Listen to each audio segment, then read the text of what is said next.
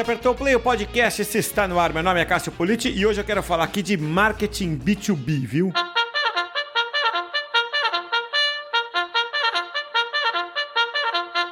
Edição de hoje do podcast, eu tenho a satisfação de receber a Elinéia Forente, que é gerente de marketing e comunicação Latam da Tivit. Tivit é conhecida no mercado, né? Eu acho que é, quem está aí em Martech é, conhece, né? É, porque a Tivit é uma multinacional brasileira, hoje presente em 10 países.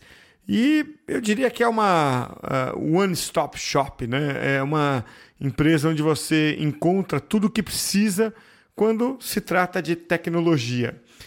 Elinéia, é um prazer ter você aqui. Obrigado por aceitar o convite para esse bate-papo de hoje, Elinéia. Oi, Cássio. Obrigada pelo convite. É um prazer estar aqui com vocês.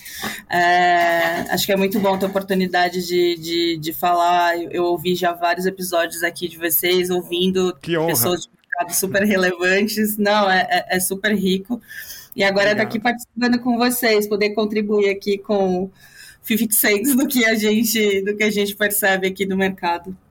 É isso aí, é isso aí. É, um, é realmente um bate-papo, pessoal que ouve a gente está acostumado. E fico honrado de, de, de, saber que você também nos ouve aí. É, e é, é, você tem, tem né, uma, uma, um perfil, né, Elineia, tipicamente do growth, né? É, atenção, quando eu falo growth, quem está ouvindo a gente, não estou falando de growth hacking, tá? estou falando da mentalidade growth, né? É, a cultura de growth, né? Agora, é, as empresas estão é, pegando isso, né? Diga, diga, Linéia. Não, imagina. É, não, acho, acho, que é legal com, começar daí, porque a mentalidade growth acho que é o maior desafio, né, na, nas empresas. Assim. É acho isso que, é isso que eu ia te perguntar, gente... né, assim. Diga. É isso aí que eu ia te perguntar. Porque o, o, o maior desafio é a empresa pegar essa cultura que já é sua, tá certo o que eu tô falando? Tá, tá certo sim. É, é até para. Bom, imagino que boa parte de quem quem tá aí com, com, com, com, a gente ouvindo esse episódio, obviamente já ouviu falar e, e, e tem acompanhado tudo que se fala sobre growth marketing, mas é, o growth ele virou hype, né, principalmente por conta das startups. E aí quando a gente pega uma empresa como a Tivit, né, o que a gente costuma chamar aqui no jargão corporativo de uma enterprise, e a gente tenta trazer essa mentalidade do growth, é desafiador. E aí não é desafiador só para Activity, acho que é o modelo, né, que é, que é diferente. E, e eu costumo brincar com o meu time. Às vezes a gente sente que a gente está colocando, sabe aqueles brinquedos de criança que tem o quadrado, tem a bolinha, e que você fica tentando encaixar uhum. é, é, o quadrado na bolinha? Nem sempre. É, não, não, não vai ser é, é, fácil e fluido no começo, mas eu acho que é, já é um caminho sem volta, sabe, Cássio? Não dá mais para a gente falar de marketing sem é, é, falar de growth. Eu, eu, eu, realmente acredito nisso. Assim, eu fiz um, é, recentemente um post para o LinkedIn falando um pouco sobre isso, assim, porque eu acho que a gente tem a sensação uhum. de que para implementar uma, uma cultura de growth, a gente precisa desmontar o que está feito. E ele é um processo, né? Ele é um caminho é, é, a ser percorrido. Não é uma coisa que você vira, reestrutura e de repente você tem um time de, de, de, de growth marketing. Pois é, é e, e, assim, onde estão os entraves ali, Elineia, na tua, na tua vivência? É, claro, tá claro que é uma coisa de cultura, né? Mas assim, no dia a dia, na prática, onde é que você pesca assim? Você fala, putz, é, é, é aqui eu preciso é, trabalhar, mudar algumas percepções. Onde é que você acha que está o maior entrave?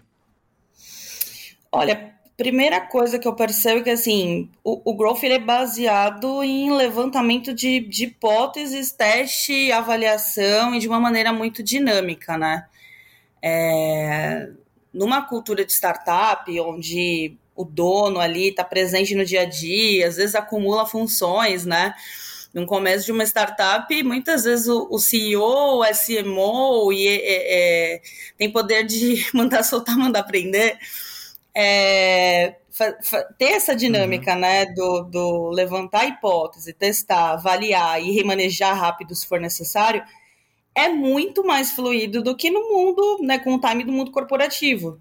Porque o time do mundo corporativo nem sempre colabora é, é, é nesse sentido, para a gente conseguir é, é, avaliar, levantar uma hipótese, de fato testar ali algo e, e, e assim, não, não funcionando, a gente corrigir a rota. A gente tende, né? E aí fazendo também uma puxando já para falar de metodologia ágil tudo que vem, vem se falando para a gente tentar mudar ali o mindset da corporação. É como a gente transforma é, é, uhum. essa questão do errar rápido, de fato, a favor do, de, de, uma ação de marketing, de, uma, de um resultado esperado, porque o, o, o teste e a tentativa a longo prazo já não funciona mais tão bem. Faz todo sentido. É assim é, é, dá a sensação de que assim é, é uma, uma, mentalidade de é, vamos é, aceitar errar, né? Desde que esse erro traga benefícios, né? desde que a gente possa errar rápido, corrigir rápido, né? Re, reimplantar tudo aquilo que a gente queria. Né? E, e, e, não aquele modelo antigo, né? Que você fala assim: olha, o que eu planejar aqui está meio escrito em pedra, né? Planejou, tem que cumprir. Né? Mas aí, aí vai perguntar, e se, e se o planejamento estiver errado, né? então... Não, e o horizonte né, dos, do, dos planejamentos, o horizonte dos planejamentos, assim, a gente chega num período do ano e a gente tem que prever no orçamento tudo que a gente vai fazer durante um ano inteiro. A pandemia uhum. veio. Quem previa uma pandemia onde eventos né, presenciais que são tão relevantes para para as empresas não iriam acontecer, enfim, como que você lida com um planejamento? Parecia que horizonte a longo prazo, quando a gente já falava de cinco anos, estava ficando é, complexo, mas e agora um ano já é muita coisa, né? Como que eu com um ano prevejo exatamente tudo que eu vou eu vou realizar ao longo de, de do, do próximo período, né? Pois é, eu já gravei até podcast é, em que a gente falava isso. o, o, longo prazo virou mês que vem, né? Médio prazo, semana que vem, curto prazo hoje. Exatamente, exatamente. A pandemia fez isso. O que tem a ver com, com agilidade, né? É, agora, eu estava lendo um artigo do, do Boston Global Web, né? Que diz que aí, eles dizem que a IBM é vista como um dinossauro pelas gerações mais novas, né? É, isso é um absurdo, né? É, a IBM não é um dinossauro porque ela tem a mentalidade de crescimento desde os anos 60 e 70, né? buscando inovação, testes, né? tudo isso que a gente está falando aqui. Né? Então, ou seja, faz 50 anos que a IBM pratica isso que hoje está na moda, né? que é a mentalidade de crescimento. Né? Eu não sei nem se está na moda, se é uma evolução do jeito de gerir. Né? Eu prefiro pensar que é uma evolução. Né? É, então, se alguém fazia 50 anos, é porque tem um traço de cultura ali. Né? Uhum. É, então, assim, a, a, voltando até um pouquinho numa questão que a gente começou aqui, growth. Então, é, é, é, não é exatamente o método, né? O método é isso que você falou, é o agile, tudo, né? Growth é o jeito da empresa pensar, tá certo? Com certeza. É, é, é assim, existe método, né, pra gente, pra gente. Eu acho que cultura, você não força uma mudança de cultura, mas você promove de uma. Você pode promover essa mudança cultural. E, e tem que ser step by step. É, quando a gente fala que é mentalidade, é porque assim, existem diversos modelos você vai ter que entender qual é o melhor para o negócio. Eu, eu, acho que esse é um, é um ponto importante. Então, assim, é, depende do, do, do, seu setor. Eu, eu acho que é, eu, eu, já vi artigos e muito estudo que o pessoal fala ah, como compor um time de, de growth hacking, né?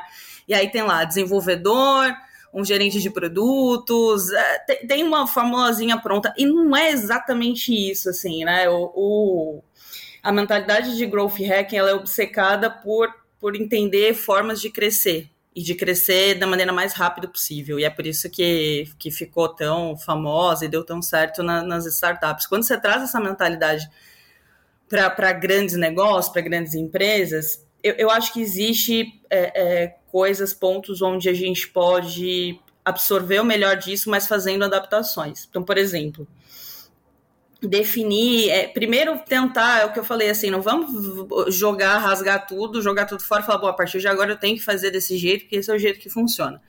que não é bem assim, né? A gente precisa é, é, fazer as coisas, como eu já comentei aqui, aos poucos, e implementando isso aos poucos. Eu, eu digo que, assim, se, eu falar de inbound marketing, que hoje eu acho um componente super importante dentro de uma estratégia de growth, a, a enquanto Activity, eu já venho fazendo isso já há pouco mais de sete anos, assim, oito anos.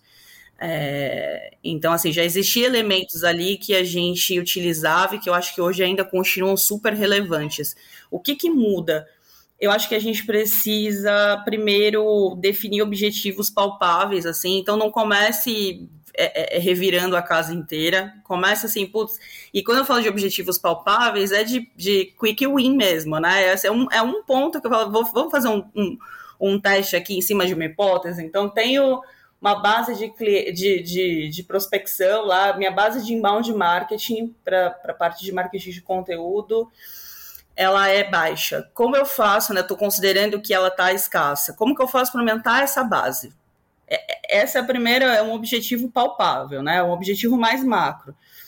Para chegar é, é, nisso, definir ali resultados que a gente espera e alguns entregáveis claros, assim. Então, vou fazer uma ação específica com um blog, com um, influenciador, com é, é, então ter ali alguns entregáveis claros. Outra coisa assim super importante que eu diria que é um segundo pilar, tá sempre baseado em dados. Então, se tem a fotografia, né? Uma coisa que às vezes acontece também, para qualquer projeto, eu digo isso, mas aí aqui no caso de Growth é mais relevante ainda. Tem a fotografia, entenda de onde você está partindo com aquilo, porque cada e qualquer evolução, né, ou não, ela é importantíssima de ser identificada e ali o mais rápido possível. Então, assim, tive uma oscilação aqui, olha, percebi que com ação tal, a gente no dia X conseguimos um pico aqui de número de novos inscritos. Isso tudo numa mentalidade de growth, ele é identificado de maneira muito rápida, né? Diferente de assim, você não vai esperar 15 dias quando você for fazer o relatório para um comitê importante e avaliar se, se isso aconteceu ou não. É, é algo quase que diário ali na rotina de, de uma área. E acho que um terceiro ponto é começar com a sua própria rede. Você pega, vou, vou aqui considerar a, a, própria Activity aqui no exemplo. A gente hoje tem uma base de, de, de mais de 300 mil é, inscritos, né, seguidores no LinkedIn. Uma ação desse tipo, só que quando a gente vai, por exemplo, para um Twitter, a gente já não tem o mesmo número de inscritos, o mesmo sucesso. Isso aí é óbvio, é por uma questão de, de, de foco para a gente, de estratégia. Mas quando você começa. É, é, e aí vem, vem um aprendizado que vem das startups, assim, a gente tem uma tendência a falar, bom, o que, que eu faço para aumentar minha base de inscritos? Ah, vamos comprar base, vamos participar, vamos patrocinar um evento grande, esse evento grande vai me trazer X número de inscritos, só que ele vai te custar X doletas, né? Vamos começar pela sua rede, né? Eu acho que isso as startups fazem muito bem quando a gente fala que experimentos que você começa fazendo um post e pedindo para os seus, seus familiares curtirem. É quase isso, assim. É uma mentalidade de, de engajar a sua própria base. Vou dar um exemplo de algo que a gente fez super recente. A gente teve um evento grande que a gente fez totalmente online no mês passado, no finalzinho agora do, do mês de junho e a gente colocou os comerciais, né, os executivos comerciais no gamification para aumentar. Na verdade, assim, gente, eles tinham duas, duas missões. Uma era trazer inscritos e a segunda é garantir que esses inscritos iam, iam de fato assistir. E a gente fez uma premiação. E, e, assim, esse tipo de ação numa empresa um pouquinho mais tradicional, né, onde o comercial ali tem todo um papel consultivo, poderia, um ano atrás, não vou dizer que é muito tempo não, soar super estranho, e hoje fez tanto sentido, foi, foi um sucesso, assim, a gente conseguiu uma participação super relevante, então, além deles estarem presentes no evento, que não acontecia às vezes, né, a gente ficava indignado, a gente falava, a gente faz evento, o próprio executivo comercial não participa, além deles de fato participarem, eles estavam preocupados na divulgação e depois na participação. E foi uma ação com a própria rede nossa, né? Então, acho que esses três pontos de definir um objetivo palpável, fazer um teste, se basear o tempo todo em dados e começar pela própria rede ali que você tem de contatos, seja ela interna, seja né, de seguidores externos, eu acho que são três pontos super relevantes e que tem muito a ver com, com mentalidade, né? Mais do que organizacional, enfim. Muito legal esse caso, você contar e abrir isso, porque inspira as pessoas, né?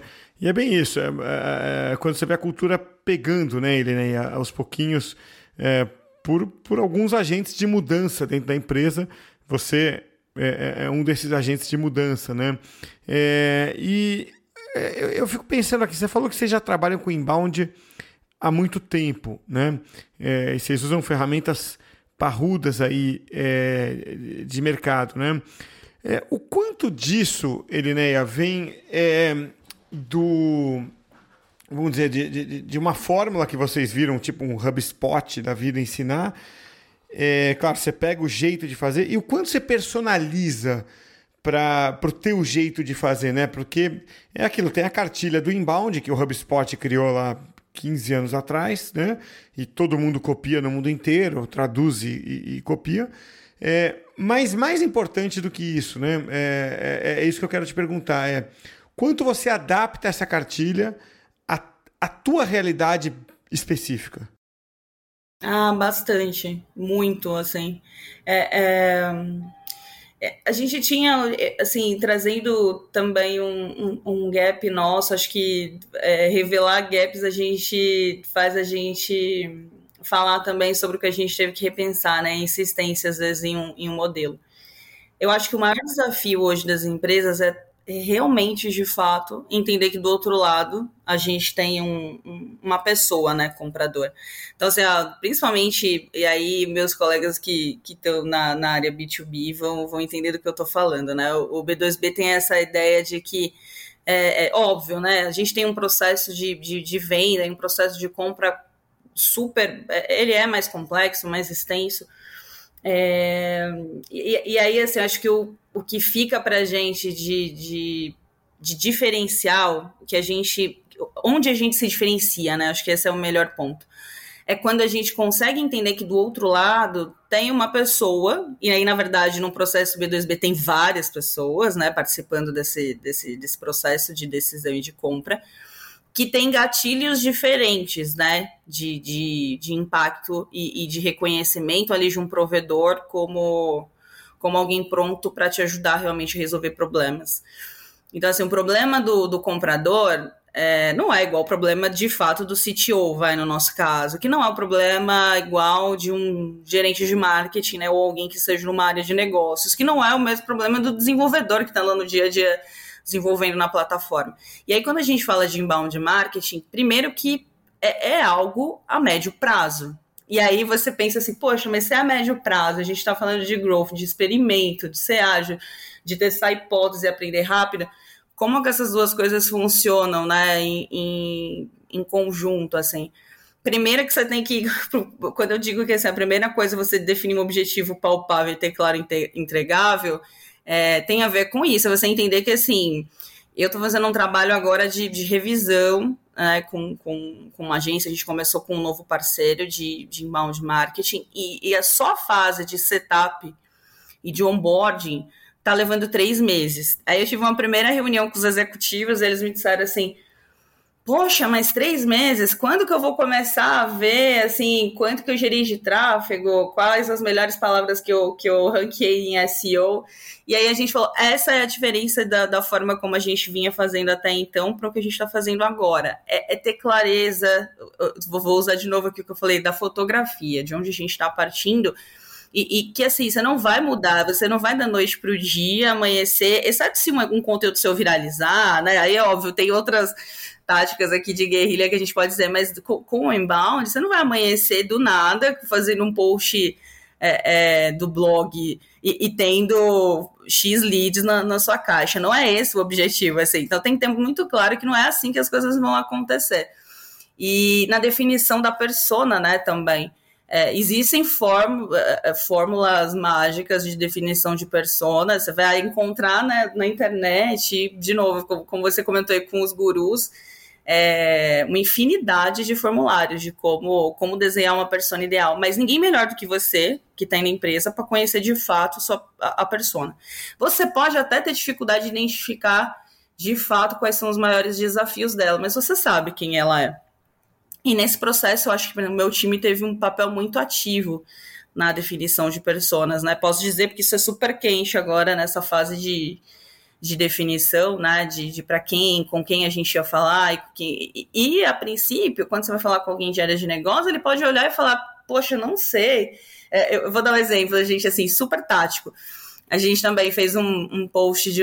Sugerimos um post de um tema X que olharam e falaram assim: ah, mas não, vamos falar de, de certificação XPTO.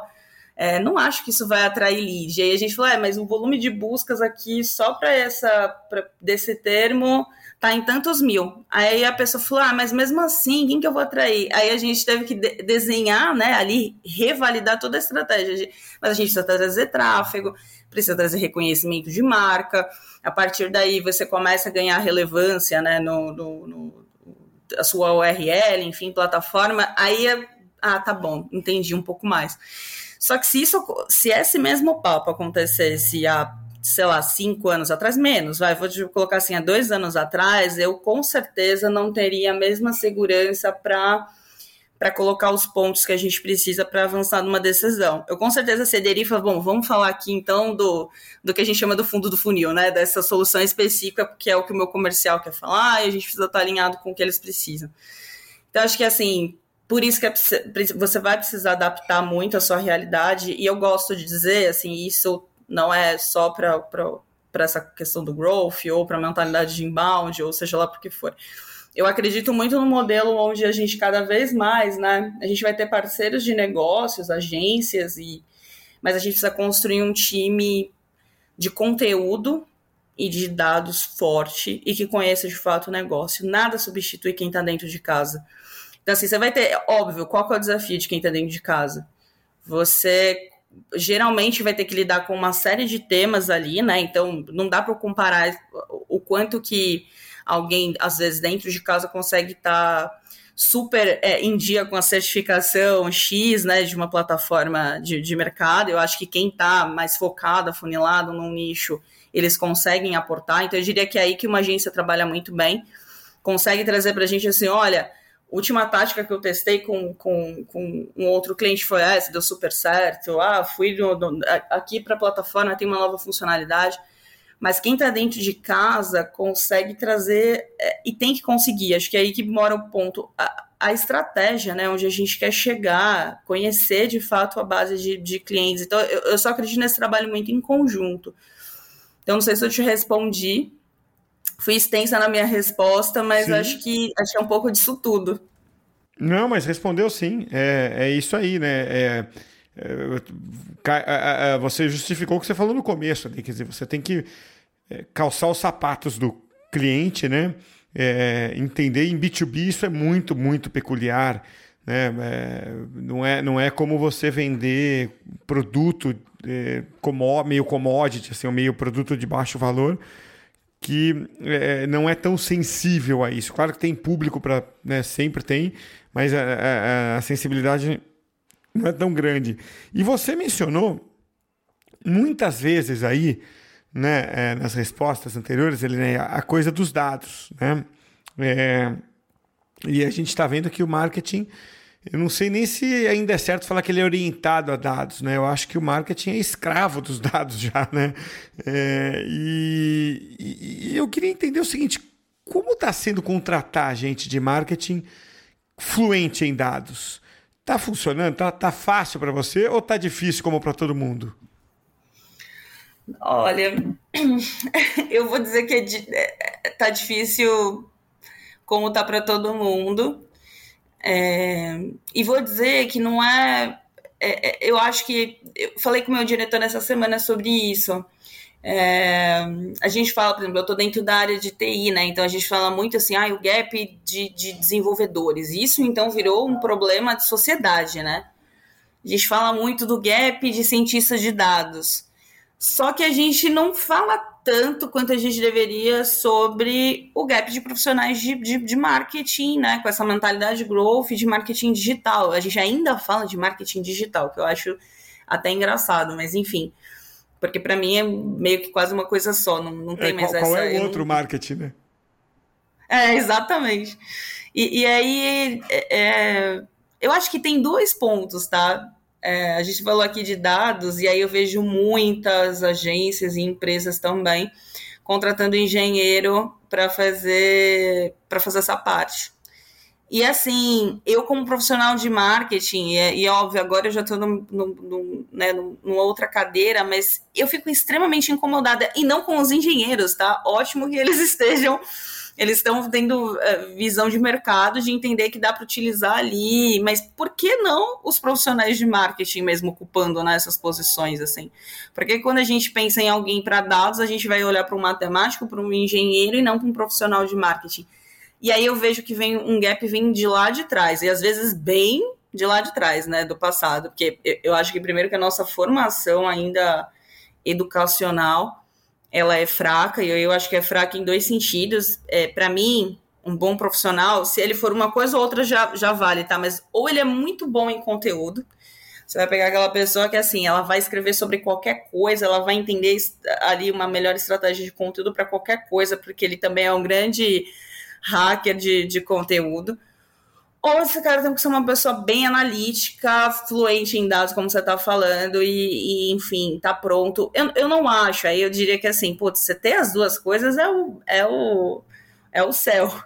Mas acho que se tiver ali muito bem preparado para uma coisa ou outra, tá incrível. E, e, eu acho que a gente não está encontrando, assim, as pessoas são formadas para é, a gente vê que a gente brinca, né? Que nem no Enem a gente consegue, às vezes, ter uma, mandar bem numa redação, tem dificuldade com interpretação de texto, e infelizmente no mercado de trabalho não está diferente. A gente encontra esse gap nos profissionais formados, às vezes com, com, com anos ali, porque foi uma coisa que foi empurrada. E agora, isso é tão latente, é tão sem.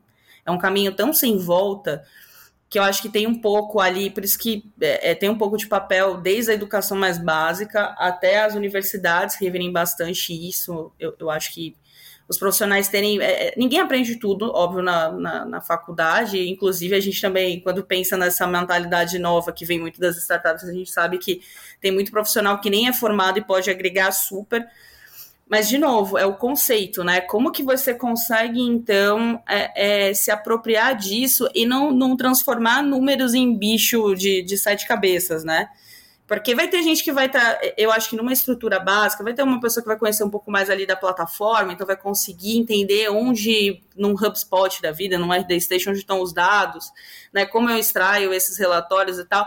Mas quem é aquela pessoa que vai olhar para isso e vai fazer isso ter sentido? Né, e que Óbvio que né, a, a gente fala dos dados para tomada de decisão, né, no final do dia tem ali um tomador de decisão, uma pessoa mais sênior que normalmente vai acompanhar esse dia a dia, mas como que um analista consegue olhar e vamos pegar lá de novo, lá atrás o exemplo que eu dei de aumentar uma base, de fazer né, uma ação, conseguir acompanhar um dashboard e, e eu acho que não precisa de muito. Você não precisa ser um as da planilha, você não precisa ser mas você precisa entender, reconhecer. O primeiro ponto para a gente mudar é reconhecer um gap, um problema, né? Eu acho que os profissionais de marketing, de maneira geral, precisam entender que é mandatório hoje é, é, você ter noções mínimas de mínimas, assim, eu acho, de, de, de dados e de análise de dados e de componentes ali para você conseguir é, é, apresentar resultados. E isso vai para qualquer coisa. Acho que inclusive vale para o que a gente estava falando de, de. A gente falou um pouco antes de branding, né? Eu acho que, que tem muito aquele, aquela, aquela premissa de que assim, ah, awareness é mais difícil da gente mensurar, ou não, gente, a gente tem dado hoje da, das plataformas, a gente tem quantidade de, de, né, de, de leitores, a gente tem forma sim de, de mensurar isso tudo. Então vamos se livrar dessas, dessas crenças limitantes para os profissionais porque já passou da hora, assim, acho que essa é, é, é, a provocação. Eu tenho, e eu acredito muito também na formação.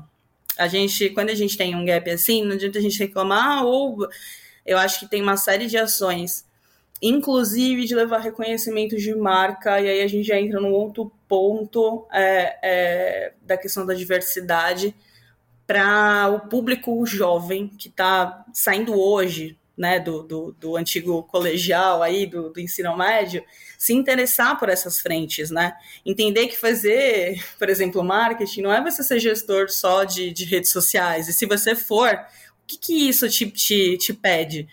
Análise de dados, crescimento de base de, de seguidores, tudo isso. Então, assim, é, é, é um processo muito que eu acho que a gente precisa acelerar, porque ele não é também, de novo, não muda da noite para o dia, mas ele precisa começar de alguma forma. Eu acho que começa da, da consciência de quem já está no mercado, de entender que é mandatório, e da gente também ajudar na formação desses jovens, assim, sabe? De, de, de atração, de fato. É isso aí. E é, você falou agora de marca, né? De reconhecimento de marca. Claro que o caminho do digital é o caminho é, mais usado hoje, porque ele é eficiente, ele é fácil, as pessoas estão lá nas redes sociais e em outros ambientes digitais. Mas é, isso é, indica o, a, o fim ou a morte da assessoria, né? De você expor a marca para fortalecer o branding na mídia tradicional? Acho que de forma alguma. Acho que uma coisa que, que é, na minha cadeira assim, de Latam eu percebo é que no Brasil a gente ainda tem um, uma mídia que de fato exerce um papel é, um pouco mais, eu diria que isento, né? É, eu digo isso porque assim é muito difícil em alguns países. A Argentina ainda se conserva bastante também o papel do, dos veículos de, de, imprensa, mas quando a gente vai para outros países, Colômbia, uh, Peru, me perdoem se eu estiver sendo muito generalista, tá? Eu tenho super cuidado com isso, mas eu percebo uma dificuldade maior da gente de uma dificuldade maior de conseguir de fato emplacar é, pautas orgânicas. A gente acaba conseguindo fazer muita coisa é, é, patrocinada. Mas no Brasil isso não é assim. No Brasil a estratégia hoje de, de, de PR para mim ela é fundamental para o meu negócio e ela continua sendo há anos, tá? É, e aí eu acho que tem um ponto que é a reputação e a pessoa, de novo, do outro lado, que compra uma, um produto, um serviço, né? É, é, os veículos que a gente tem especializados, óbvio, a gente teve uma queda enorme, então quando a gente fala de TI, a gente teve uma queda importante do, do, do, do dos veículos, a gente teve também problemas de, de redação super importantes, mas acho que, que quando a gente fala de, de relevância do papel, da, da imprensa hoje aqui no contexto de Brasil, para mim é indiscutível de que é, o, o, o suporte que a gente tem para a construção de um storytelling para uma marca, é, isso não muda. Para mim é, é, uma estratégia complementar e hoje, quando eu monto lá meu funil de, de marketing, né, o funil de, de vendas, eu coloco o PR, inclusive, ali no topo, na entrada do, do funil, tá? Muito interessante ouvir esse teu relato porque eu nunca tinha ouvido uma comparação, Elineia, de, é, do, do, do, comportamento da mídia em relação né, a PR em cada país da América Latina. E, e, isso, essa tua, essa tua declaração é completamente empírica, né? O que para mim tem muito, muito mais valor do que qualquer teoria, né? que você está vivenciando isso. É, então, é. muito, muito interessante ouvir isso, né? Saber que é, como você falou, não é que você está menosprezando o outro, você está descrevendo características né, de uma e da outra. Exato. Muito bom. É, Elinéia, quero te agradecer muito aí pelo papo. É muito gostoso conversar com você. Você é muito prática, né? Isso acho que é muito legal trazer para uma conversa, porque é, é, você está com a mão na massa aí com um desafio gigantesco, né? De é, apenas activity, né? América Latina, pô, isso Acho que quem está no mercado tem uma noção do tamanho da, né, da, da, da, encrenca, né? E é legal, quanto maior o desafio, mais a gente é, cresce, porque maiores são as nossas conquistas e realizações. Sim. Eu te agradeço muito por bater esse papo aqui hoje. Volte sempre que quiser. Obrigado, viu, Linéia? Imagina, imagina, Carlos, foi um prazer espero de alguma forma que aqui os, os insights, é, é, é, eu, eu costumo assim, eu sou uma grande consumidora, tanto de, de podcast quanto de conteúdos da área, o que me ajuda, inclusive, a ter muitos, muitos insights e muitas ideias bacanas aqui, porque no, no final do dia né, eu trabalho muito ali com a venda de serviços e, e eu entendo de fato quando uma uma é, é, um conteúdo que a gente consome, ele, ele de fato apoia a gente no dia a dia.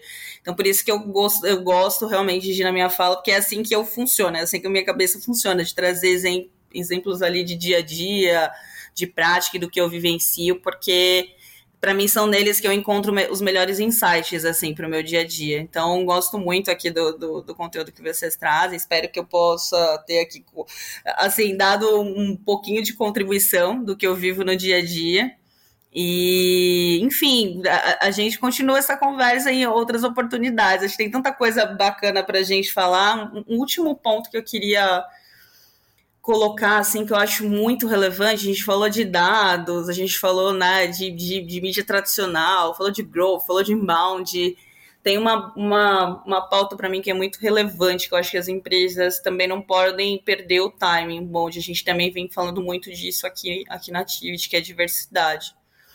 É, recentemente eu vi, o, vocês devem ter visto a polêmica que teve daquele filme é, o remake que teve do filme das, das bruxas, né? Aquele. Eu, eu não vou lembrar agora o nome uhum. exato do, do filme, mas que teve toda uma polêmica em torno do, da, da personagem da Anne Hathaway.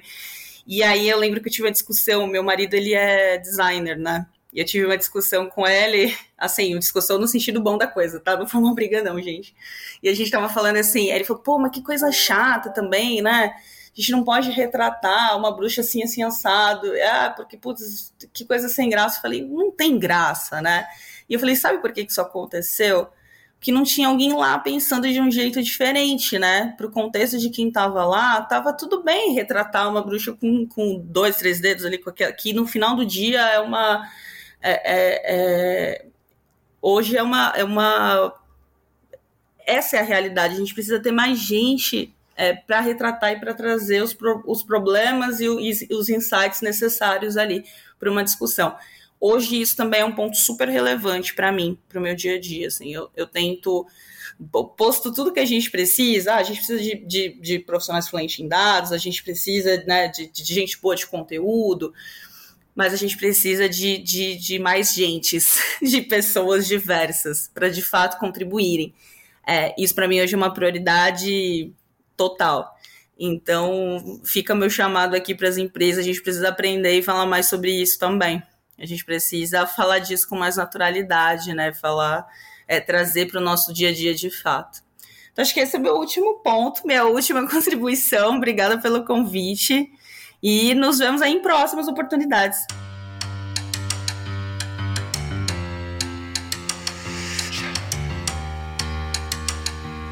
Ó, o nome do filme é Convenção das Bruxas, tá? Então é o filme com a Anne Hathaway e ele que gerou essa polêmica que a Eleneia mencionou aí no final. Vamos então aqui para os nossos insights finais. Lembrando que o podcast de hoje é oferecido pelo Dino, a plataforma de Newswire que permite a você ter a publicação garantida do seu conteúdo em centenas de portais e de sites parceiros. Acesse aí, ó, dino.com www.cultura.com.br.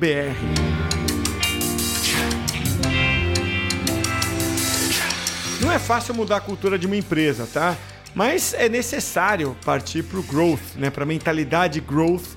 E como a Elineia Forente disse, não é fácil mudar a cultura, mas você pode começar por iniciativas como os métodos ágeis, né? Ou o agile marketing, como a gente gosta de chamar. Esses foram alguns dos meus insights. Pensa nos seus aí também. Até a próxima, hein?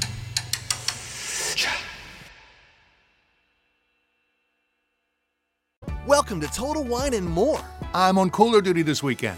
Fill it up with seltzers and canned cocktails. For confidence in your financial plan, look for a CFP professional. When your financial advisor earns the CFP certification, it means he or she is trained to provide ethical financial planning across a holistic range of topics, from retirement and investing to taxes and estate planning, all in your best interest. So, with a CFP professional, you'll feel confident in your financial plan today and tomorrow. Three letters do make a difference. Visit letsmakeaplan.org to find your CFP professional.